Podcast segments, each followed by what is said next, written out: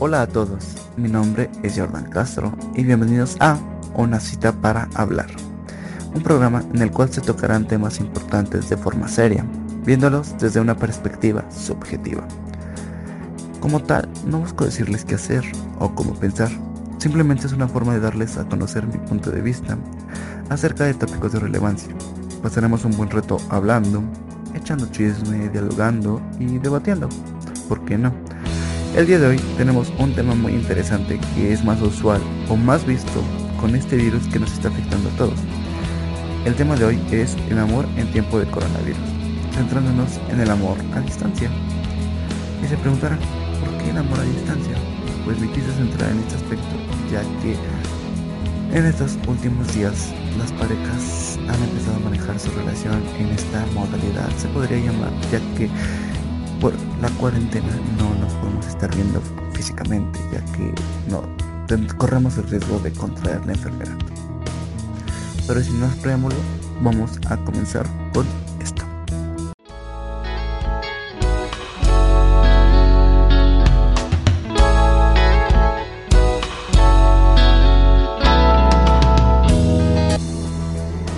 con la idea de que debemos mantener el aislamiento social y evitar el contacto físico por el virus, los que están enamorados, como yo, han tenido que recurrir a llevar su relación a distancia. Y sí, esto puede ser algo complicado para aquellas personas que están acostumbradas a verse con cierta periodicidad, pero esto representa un nuevo reto en sus vidas amorosas y deben verlo de la manera más positiva para poder sobrellevarlo. Por eso, me atrevo a decir que el amor a distancia fortalece las relaciones, puesto que está científicamente comprobado que estas parejas son las que más comunicación tienen. Y al momento de verlo como un reto, en vez de como un impedimento, les da la oportunidad de explorar otra parte de su relación. Si tienen que cambiar los besos por emojis, el contacto físico por fotos y videollamadas. Y créanme cuando les digo que no es tan malo como lo hago sonar. Al menos en mi caso, al yo no tener que estar pensando mis palabras al momento de hablar, lo cual soy pésimo, puesto que hablo más rápido de lo que pienso, me es más sencillo ordenar mis ideas al momento de escribir un mensaje de, de texto.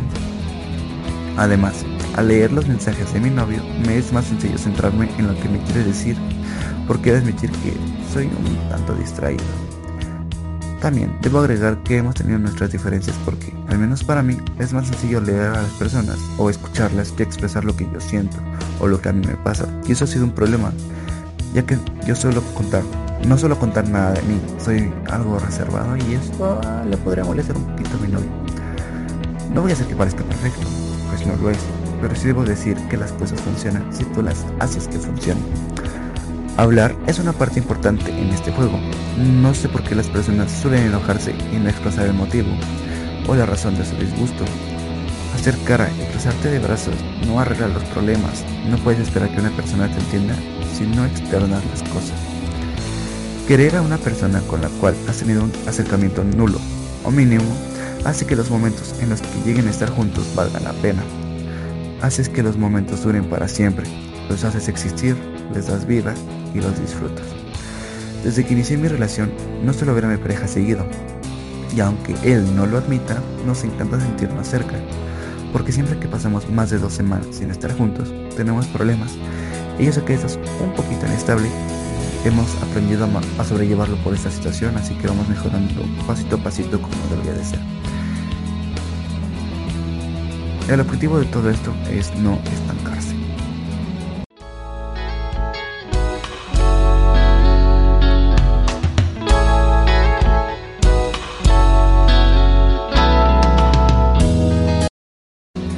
Es hora de que les mencione algunos aspectos básicos, los cuales yo considero imprescindibles para mantener una relación estable. Como les mencionaba en el bloque anterior, uno de ellos es hablar las cosas.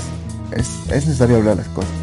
Es cierto que no siempre vamos a estar de acuerdo con nuestra pareja o no siempre vamos a pensar igual y van a haber cosas que nos disgusten el uno del otro. Y está completamente bien, no pasa nada. Sin embargo, no simplemente debemos dejarlas pasar son cosas que se deben trabajar en pareja. Tenemos que aprender a pensar en conjunto. Otro aspecto clave es la autoestima, ya que es lo que nos ayuda a no estar de tóxicos. de tenernos el suficiente amor propio para saber que nuestra pareja tiene las razones suficientes para estar con nosotros.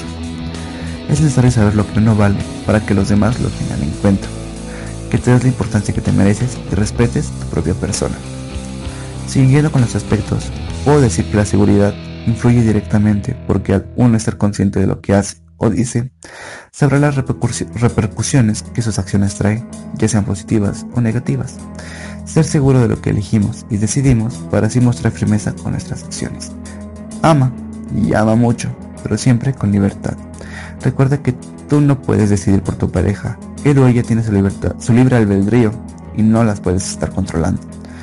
Y así como tú te haces responsable por tus acciones, tienes que estar, tiene que ser algo recíproco. No te conviertas en una persona manipuladora. Cuando quieres que alguien cambie, cambia tú. No puedes exigir sin antes dar. Si hay aspectos de tu pareja que tú deseas que cambie, es bien entendido que tú debes cambiar esos puntitos negativos que a él o a ella no le agradan. Recuerda que estos aspectos son basados para mantener una relación a distancia, estable, porque últimamente las relaciones se llevan así, por la cuarentena provocada por el coronavirus. Es importante recalcar esto, ya que es necesario evitar cualquier tipo de confusión.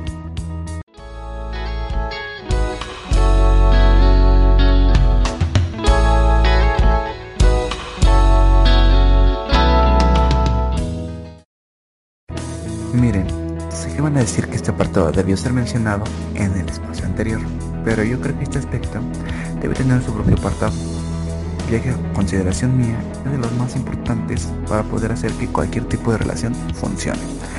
En este caso hablo acerca pues, de la confianza, esa pequeña palabra de ocho letras que significa mucho. Necesitas confiar en tu pareja, saber que haga lo que haga él o ella, siempre va a estar ahí, que hará lo mejor para que día con día funcione mejor como pareja. Esta acción da estabilidad a la relación ya que si tú tienes la certeza de que no hará nada en contra de su relación o en contra de esa seguridad que tú le tienes, disminuirán el número de peleas habituales. Ojo, no estoy diciendo que van a dejar de existir porque eso es imposible. Las personas siempre se encuentran en un constante cambio y pelear es de lo más normal, siempre y cuando no afecte tu integridad física o emocional. Confiar te permite descansar por las noches, tener la certeza de que al día siguiente tu amor seguirá correspondido. La confianza es una característica esencial de una pareja exitosa. Va de la mano con la sinceridad, la franqueza y la comprensión. Tienes que aprender a ser sincero para que crean en ti. Tienes que aprender a comprender las razones de por qué tu pareja hace lo que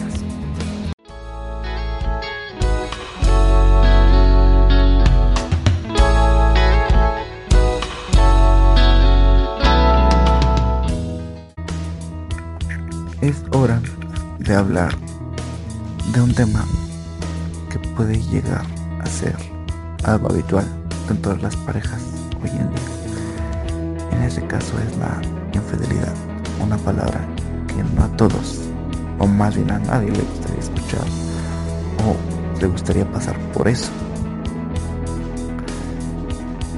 Ser infiel implica traicionar la confianza que tu pareja deposita vamos a abordar desde dos perspectivas. Ser infiel y ser a quien eres infiel, a quien le son infiel, a quien la persona con la que estés te es infiel. Primero iniciaremos de la persona que es infiel. Yo no digo que esté mal, simplemente tengo que decir que no puedes traicionar la confianza de una persona de esa manera. Yo sé que el deseo sexual es una cosa que no se puede evitar, un aspecto que no se puede evitar porque es parte de la naturaleza del ser humano. Pero tienes que aprender a separar las cosas. Yo te recomendaría si eres infiel o piensas ser infiel pensando en que no va a pasar nada, yo te recomendaría 100%. Y de verdad, ya no te animes a ti mismo. Tú ya no quieres estar con esa persona. Haz lo mejor para ti y para esa persona y sean libres. No tienen por qué vivir en una mentira, sabiendo o conociendo ambas partes la, la verdad. Y es mejor hacerle daño con la verdad a una persona que actuando a sus espaldas, crean, se los digo desde completa experiencia. Y ahora lo vamos a abordar desde el aspecto de ser tú la persona a quien tu pareja te es infiel. Eso va un poquito de la mano con lo que mencioné anteriormente.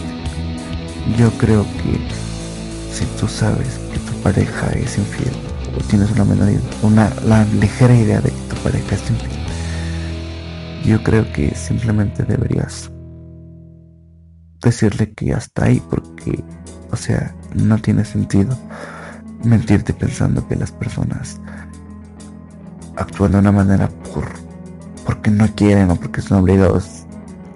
Cuando se trata de infidelidad, todos somos conscientes de ello. Sé que el amor que puedes llegar a sentir por esa persona es inmenso, pero todas las personas tenemos que aprender a ponernos antes a nosotros mismos que a cualquier otra persona. Pero primero por nosotros y nada más. Si tú sabes que tu pareja ya no es feliz contigo,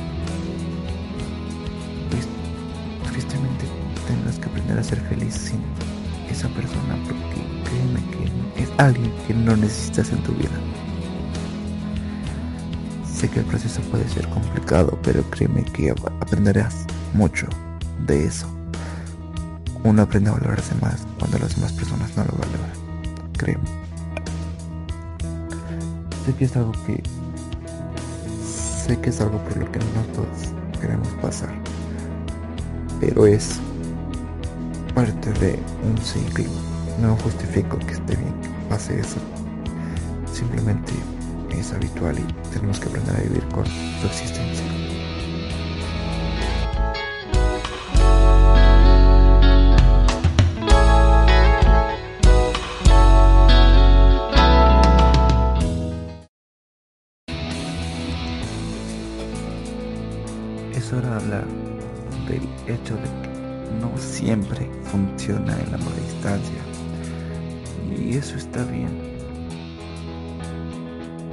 Principio de este capítulo mencioné que las cosas hacen, pasan porque tú haces que pasen, pero en ocasiones por más que intentes, simplemente no, no funciona. Y no es que tú hayas hecho algo mal o esa persona haya hecho algo mal, simplemente las circunstancias no se, prestan para ese tipo de, de cosas, de relaciones que tenemos que aprender a, soltar porque no siempre vamos a tener a alguien que esté con nosotros. Tenemos que aprender a ser autosuficientes y ver hacia adelante. Tenemos que continuar aunque no es algo que nos agrade ni algo que, que, que tengamos que dejar pasar así como así porque las cosas, los recuerdos, los momentos pasaron eso es un hecho. Y van a seguir existiendo en tu memoria por los siglos, de los siglos, de los siglos, de los siglos, de los siglos, de los siglos. Y eso es un proceso. El hecho de aprender a ya no querer a una persona. Sé que llega a ser difícil, pero tienes que aprender a ver por ti mismo primero, antes que por los demás. A veces simplemente el amor se acaba y está bien. Nadie puede prometer en su vida amor eterno porque el amor eterno no existe. Tendemos a conocer a más personas. El ser humano por sí mismo tiene, tiene la necesidad de ser sociable. Y por esa necesidad de ser sociable puede ser que tú o la otra persona, tu pareja, conozcan a alguna persona que les haga más feliz. Y está bien, no pasa nada. Pero recuerden siempre hablar con la verdad, que es lo que más importa dentro de una relación. Aprende a ser directo, a ser franco y a decir cuando ya no sientes nada, cuando ya te pasó el amor. Y aprende a soltar. Todo depende de qué lado te encuentres, de qué lado de la moneda estés.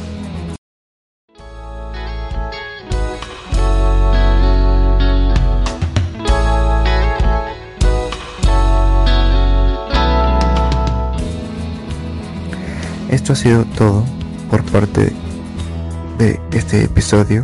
Mi nombre es Jordan Castro y nos sintonizamos y nos escuchamos, nos hablamos, nos, como que ustedes quieran decirlo, en el siguiente capítulo aquí en una cita para hablar. Hasta la próxima.